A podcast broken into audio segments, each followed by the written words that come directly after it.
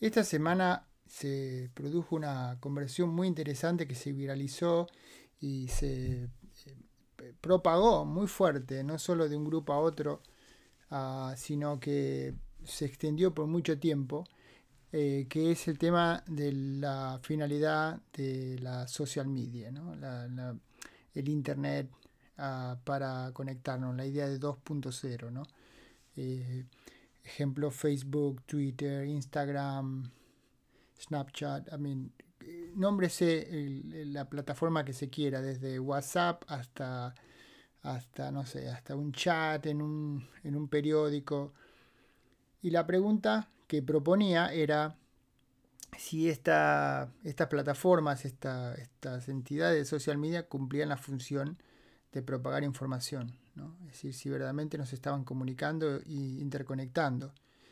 Ah, ah, por supuesto la primera respuesta en estos tiempos de aislamiento sería sí, gracias a esos espacios podemos comunicarnos, podemos intercambiar información, podemos dialogar, que ya hacíamos hace tiempo, no es algo nuevo esto, ¿no? Es decir, no, no es algo que descubrió el aislamiento por la pandemia.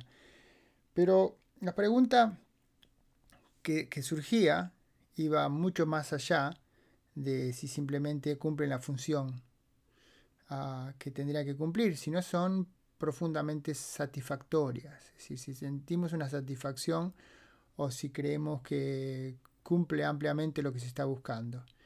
Lo interesante es muchos grupos muy diferentes, ya sea acá en Estados Unidos o grupos o amigos que tengo en Argentina o en Italia, ah, enseguida eh, surgía muy, de una forma muy fuerte la idea de que no, no, no satisface, es que, la, que social media al final de cuentas no cumple lo que promete. Y no quiere decir esto que se esté diciendo que en, social, en el espacio de social media vamos a reemplazar la interacción física, ¿no? No, para nada, nadie asume eso, si alguien lo asume es porque bueno, están en los primeros estadios de investigación de lo que esto es. Ya desde los años 90, eh, la adicción a social media, o el cambio de actitud de la gente o el humor de la gente cambiaba cuando se usaba social media, es algo que se ha documentado muchísimo, pero muchísimo antes de que se descubriera lo que es Facebook o Twitter, ¿no? Eh, un, experimento así casero, un poco anecdótico, que teníamos en Berkeley en los 90, era eh, prestar atención cómo los estudiantes cambiaban su actitud cuando utilizaban chat para comunicarse. Un chat que se usaba en esa época era un chat cerrado, no estaba en el internet, funcionaba en un pequeño server local en un laboratorio. Eh, lo habíamos llamado Mulano, Mu, porque es Mu es el concepto de artefacto para, un chat. Eh, pero eh, hay un café en Berkeley muy conocido, enfrente de la universidad, que se llama Milano. Hay varios cafés, hay muchos cafés, pero uno específicamente eh, se llama así, Milano, y es muy conocido. Todo el mundo va a tomar café ahí o va a buscar café antes de ir a una clase. Entonces, en lugar de llamarlo Mu, lo llamaron Mulano por Milano. Todo el mundo sabía el chiste. Los estudiantes cambiaban la actitud cuando, cuando empezaban a interactuar entre ellos.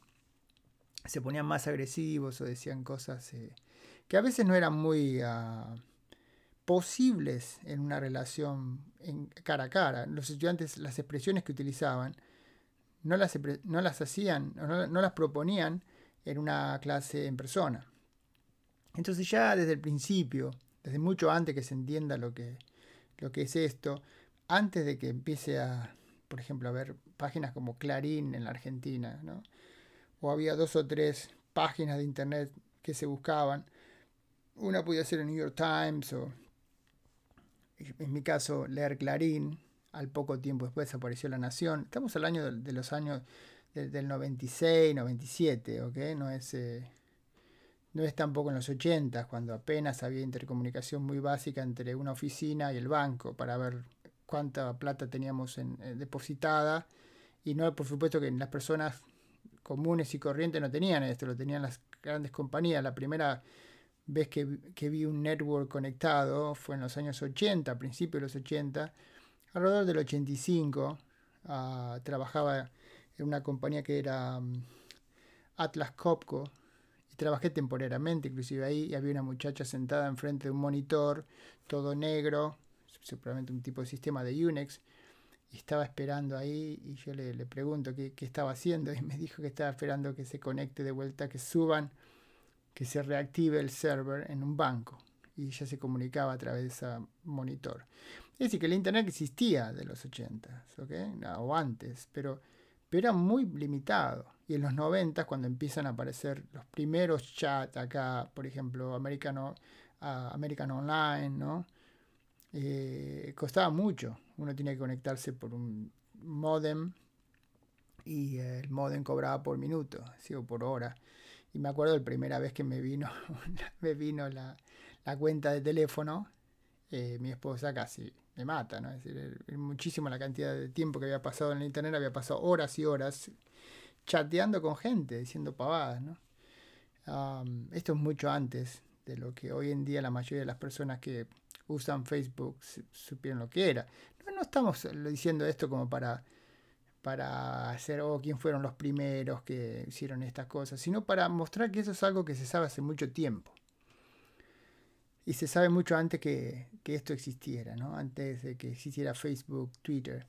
Ah, pero la pregunta es si es satisface esto. Y uno puede decir a primera, eh, primera impresión sí que satisface. Por supuesto que satisface. Muy bien. ¿Por qué? Porque pongo una foto de mi perro y la gente te pone me gusta y bueno, estás contento con eso. Siempre fue así, nada cambia. ¿Hay un problema con eso? No hay ningún problema con eso. Pero cumple la función, realidad, cumple la función primordial. Y la pregunta era enseguida en el grupo de trabajo, ¿cuál era la, cuál era la función principal? ¿no? Comunicación, por ejemplo, uno puede decir, muy bien, pero para comunicarse no necesita algo así. Uno tranquilamente puede agarrar su teléfono y llamar a otra persona. Inclusive hoy llamar por teléfono no implica agarrar y marcar un número y llamar, sino que apretar un botón y que el otro me vea a través de muchos tipos de comunicación. Skype es el más conocido, pero Duo en Google, eh, en las oficinas igual, usamos desde Skype hasta, hasta Zoom o no sé, Google Suite. Ah, Suite, perdón. Ah, es decir, hay, montones de, formas de intercambiar comunicación. Microsoft tiene su famoso Team, ¿no? donde tú puedes intercambiar no solo audio, sino se puede llamar, pueden compartir la pantalla. Es decir, eso es llamar por teléfono hoy en día. Pero, ¿para qué necesito algo como WhatsApp? Bueno, uno puede decir porque es más fácil, uno aprieta un botón y manda el audio, ¿no? Y el otro te escucha. Ah, y se convierte en una conversación fragmentada. Fragmentada que muchas veces no tiene mucha importancia. Hola, ¿cómo estás? ¿no? Y el otro espera el audio y responde bien. ¿no? ¿Y eso qué tipo de comunicación es? Eh, es muy gracioso con mis amigos que me decían, sobre todo en Argentina, que le mando un audio y mi audio tiene que ser por lo menos de tres minutos, porque no me puedo apurar para decir menos cosas que eso, ¿no? Y uno ve los audios que te mandan tus amigos son de 13, 14, 14 segundos. ¿Y uno qué puede decir en 14 segundos? ¿No? Cuando se comunica con otro. Y pienso, inclusive nunca tengo una conversación así, ni siquiera con mi esposa, que voy caminando por la cocina y me, dice, llamaste al mecánico, no sé, por ejemplo, ¿no? Ni siquiera en una conversación así tan trivial. Es, ah, me olvidé, pero voy a llamar ahora. Muy bien, ¿no? Eso, eso ni más de 30 segundos. Eh, entonces, ¿cuál es el tipo de comunicación que buscamos en estos espacios? Un, estudiante sacó la frase, es como el azúcar. ¿no? El azúcar cuando uno tiene hambre toma un vaso con azúcar y el hambre se te va. Pero a los cinco minutos tienes hambre de vuelta. No solo eso, te empiezas a enfermar de diabetes y bueno, no quiero ver cómo vas a tener los riñones en, en un par de años si solamente haces eso, ¿no? Los problemas que uno empieza a tener son graves. Y la pregunta es si estos espacios de comunicación producen eso o no. ¿Producen una satisfacción o producen un aislamiento? Entonces, si la idea era unirse con otras personas, Y esto va mucho más allá de alguien que descubrió esto hace un año. Es decir, estamos hablando de alguien que lo haya usado por mucho, mucho tiempo. Piensa si realmente esto cumple una función.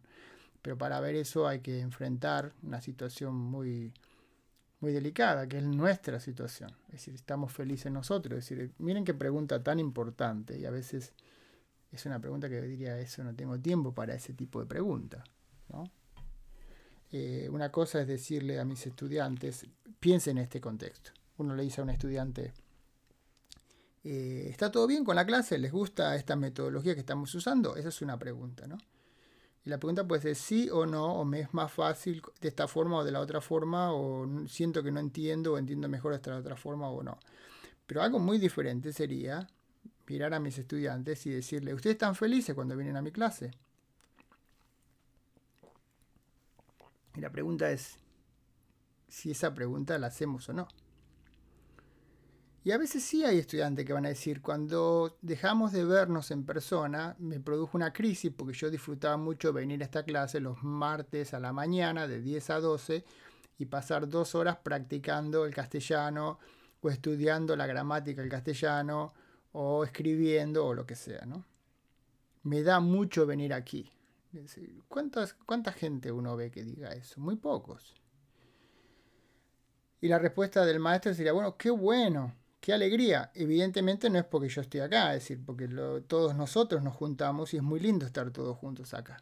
¿Cuántas, cuántas veces hacemos esos comentarios con los estudiantes?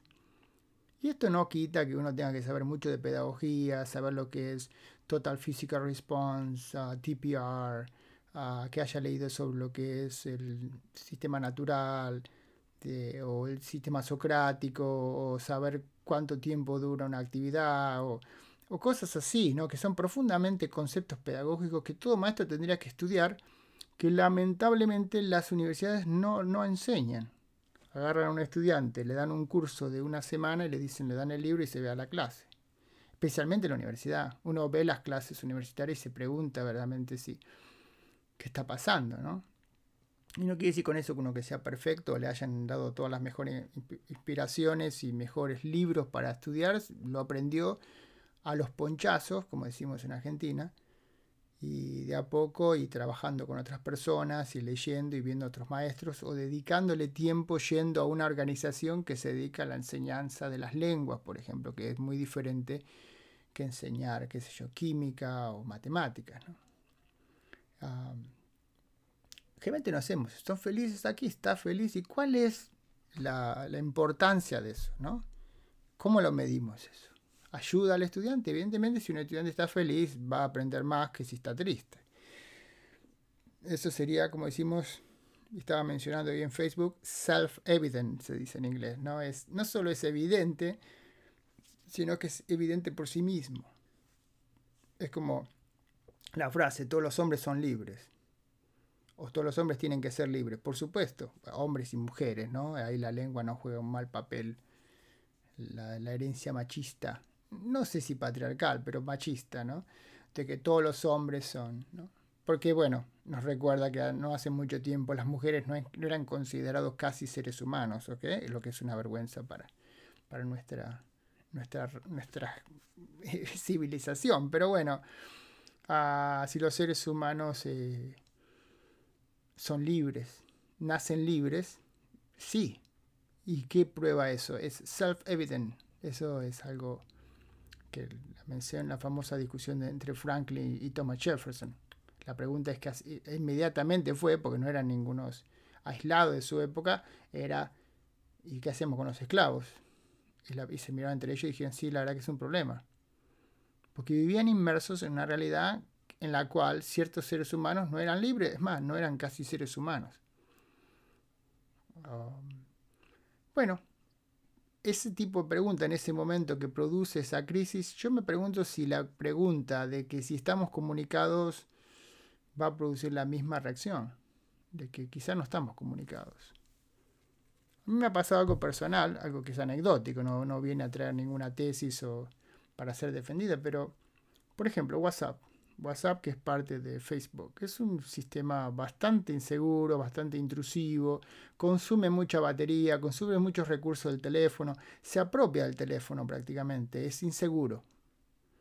Bueno, por supuesto que pueden llegar a decir, no, pero todo sistema es inseguro.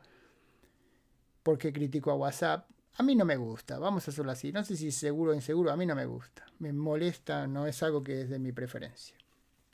Me parece que está muy saturado mi teléfono con eso, consume demasiada información. Ah, no es open source, por eso casi yo diría, porque es inseguro y porque no es open source, yo no sé lo que está pasando ahí adentro. Otros sistemas sí son open source, por ejemplo Signal o Telegram y se pueden utilizar independientemente, lo puedo usar en el teléfono, lo puedo usar en cualquier plataforma que tenga, porque hoy en día el teléfono no es la única plataforma que usamos, aunque hay muchas sociedades en las cuales es la única plataforma que usamos. Que ese es otro problema. Más allá de todo eso, un estudiante me decía ayer que su familia en Etiopía, ¿cómo se comunican? Y me dijo un tipo de sistema que yo no conocía. Me dijo, porque donde yo, donde viven mis padres no hay wifi es decir, que ni siquiera hay Wi-Fi. Entonces ya tener un teléfono es un capital enorme. Es decir, imagínense a los problemas que tenemos como sociedad, porque para mí esa persona que está en Etiopía y no tiene un teléfono y le es muy caro, también es parte de mi sociedad, no es una sociedad allá lejos, a la cual a mí no me interesa, no, interesa todo el planeta. Es decir, algo está mal y estaba evidentemente, es self-evident que algo está mal, ¿no?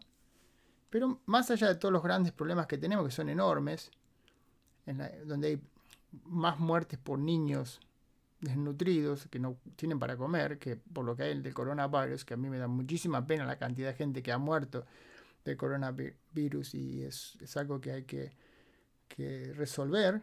Se mueren muchísimo más niños de, por año que esta, este virus, eh, y por año y por mucho tiempo. Ah, son cosas que tenemos que resolver. Y, una de las respuestas, bueno, tenemos que estar intercomunicados. Bueno, es buena la, posibilidad. Exploremos esa tesis, pero la verdad que Facebook no ayuda a comunicarnos demasiado. Cuando yo entro a Facebook hay gente que no veo. Aunque yo los ponga que los quiero ver, los quiero seguir, quiero que me muestren lo que estas personas están diciendo, porque si tienes 6.000 seguidores en Twitter, si tú me dices que estás leyendo los 6.000 seguidores, eh, me estás mintiendo, no hay tiempo en el día para ver 6.000 seguidores. Y es más, hay muchos seguidores que no los puede ver porque yo vería 6.000 tweets al mismo tiempo. Por más que sea un tweet por día. Imagínense que hay gente que pone un tweet cada 5 minutos, pero calculando que la media sería un tweet por día, que toda esa gente que a la que tú sigues para que te siga en Twitter pone un mensaje por día, no te alcanzaría el día para ver todo lo que están poniendo. Yo no paso tanto tiempo en Twitter, únicamente que estés las 24 horas mirando a ver qué están poniendo. Entonces es un problema. Ah, claro que eso va a decir, pero ¿qué descubriste Twitter ayer? No, por supuesto que no, pero lo que va es que la premisa que ofrece la plataforma, llegarle a todo el mundo, no es en realidad llegando a todo el mundo, es saber quién puede gritar más fuerte o tiene más posibilidad de gritar más fuerte y ver quién más lo sigue. Que, por ejemplo, una persona que es el presidente tenga miles y miles de seguidores y, millones de seguidores, implica que para qué voy a seguir a esa persona si nunca va a escuchar lo que yo le diga. Yo quisiera hablar y decirle, a ver, señor presidente, ya sea Donald Trump o, o sea Alberto Fernández, mire, me parece que usted está teniendo este problema o me parece que este es el problema que tenemos nosotros en nuestro país, o esto es lo que yo opino, es, es, sería ridículo que alguien proponga eso en Twitter. Pero hay que pensar un poco afuera de la caja. Es decir, no sé, pero eso es ridículo, nadie haría eso. entonces, ¿cuál es la premisa de estos espacios de comunicación? Los espacios de comunicación son que uno va y prende la televisión. Para eso es mucho más económico prender la televisión y escuchar lo que dicen las noticias, que dentro de todo, aparte de toda las, eh, la corrupción que hay los medios de comunicación porque no son puros, es decir, es casi una imposibilidad tener una... Pero aparte de eso, ¿no? Es decir, evidentemente tiene una línea ideológica. Eh, la influencia que yo tengo sobre ellos quizás a, veces es mayor que la que puedo llegar a tener en Twitter, porque puedo decir no lo escucho más. Pero en Twitter no hay otra posibilidad. ¿sí? Uno diría, sí, otra, pues ya no lo sigas más. Claro, también, eso sería otra, pero eh, vamos a un aislamiento total. A, algo que la premisa que proponía este medio no lo cumple. Lo mismo con Facebook. Es decir, por más que yo quiera seguirlo a Juan, que se llama Juan, y Juan pone foto de su perro, a mí me encanta Juan y lo pongo que lo quiero ver, el algoritmo a veces no me muestra a Juan. Muestra lo que quiere. Esto lo hemos comprobado montones de veces. Encima las dinámicas, por ejemplo, crear, me, acuerdo al principio de Twitter generábamos muchas cuentas que eran falsas, pero no eran malas, no estábamos robándole nada a nadie. Es decir, yo me creaba tres o cuatro cuentas, ¿no? Ponía mi cuenta y hacía tres o cuatro cuentas, no estoy hablando mil cuentas, pero me hago tres o cuatro cuentas. Y me empiezo a hablar yo uno con otro, a ver qué hacía la gente. Y era yo mismo hablándome con cuatro o cinco cuentas que era yo. Y ver cómo reaccionaban a ver por qué seguían a uno y a no a otro. ¿No? Es decir, si era una foto de una muchacha linda, joven, empezaba a tener más seguidores que si aparecía yo peludo, un poco gordo, ¿no? Saludando, nadie me sigue. Entonces eh, eran dinámicas básicas, pero era la forma de nosotros ver cómo la gente se interactuaba en el Internet hace muchísimo tiempo. Hoy en día, por supuesto, existen métodos muchísimo más potentes. Creaciones de múltiples de cuentas, gente que paga para, tener seguidores que son, que son truchos, es decir, que no son verdaderos, es decir, eh, generar seguidores, es como si yo empiezo a abrirme una cuenta todos los días, o me abro dos o tres cuentas todos los días y después me empiezo a seguir a mí mismo y tengo 7000 seguidores eventualmente que me están siguiendo y poniendo me gusta lo que vos pones, pero en realidad soy yo mismo poniéndome me gusta, me gusta. Imagínense si pueden hacer boots o cosas mucho más complicadas. Entonces la premisa del diálogo allí ya no existe. Es decir, inclusive, quién toma el micrófono, quién tiene más poder, tampoco existe. Es decir, no hay forma de... Esto cuestiona mucho el estilo de comunicación que tenemos, pero ¿qué vamos a hacer? Es, lo, es la forma en la cual nosotros interactuamos hoy en día. Lo mismo, eso, Facebook es lo mismo, no solo que te muestra y no te muestra, sino uno puede hacer tranquilamente el experimento de poner cosas triviales, simples, saludando con mi perro, con mi gato, miren qué lindo el gatito, estoy con un conejito, y uno ve que inmediatamente todo le gusta, ¿no? Qué lindo. Y de repente pongo algo más profundo, como diciendo, alguien se dio cuenta que algún día nos vamos a morir y todavía no sabemos qué va a pasar en esta realidad cuando nos morimos, y la verdad que nadie va a responder eso, ¿no? Es decir, no, no es algo que, que se responda, es decir, es decir, ¿qué está hablando esta persona? Pero piensen esto, que es más importante. Saber que algún día vamos a estar o no estar. Aparte que uno sea ateo, no sea ateo, piense qué va a hacer con su vida, ¿no? Eh, no, no, es, no es interesante. se vuelve algo muy trivial y muy simple. ¿no? Eh, la contracultura juega con esto y a veces genera espacios mucho más interesantes que los que vemos todos los días. Pero la premisa de la comunicación la idea de social, ¿no? social en social media, entra en cuestionamiento.